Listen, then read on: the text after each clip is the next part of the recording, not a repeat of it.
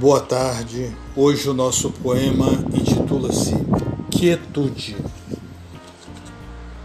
Fechar os olhos e deixar o tempo correr. Sentir os sabores que a vida nos traz. Ver que nossa história tem lances que nos felicitam, mas que tem outros que nos constrangem. Ver-se a caminhar sempre apesar de tudo. Os olhos se cansam, a pele já não é a mesma.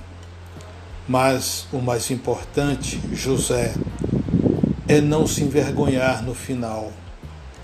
De lembrar Jobim, águas de março, quando já não é mais março, e o sabor do vinho desce, revelando-se excelente companhia.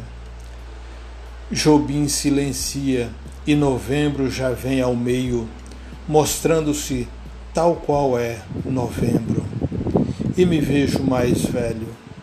Abro os olhos e me vejo aqui como antes. Parabéns para mim. Parabéns para nós. Somos heróis de nós mesmos.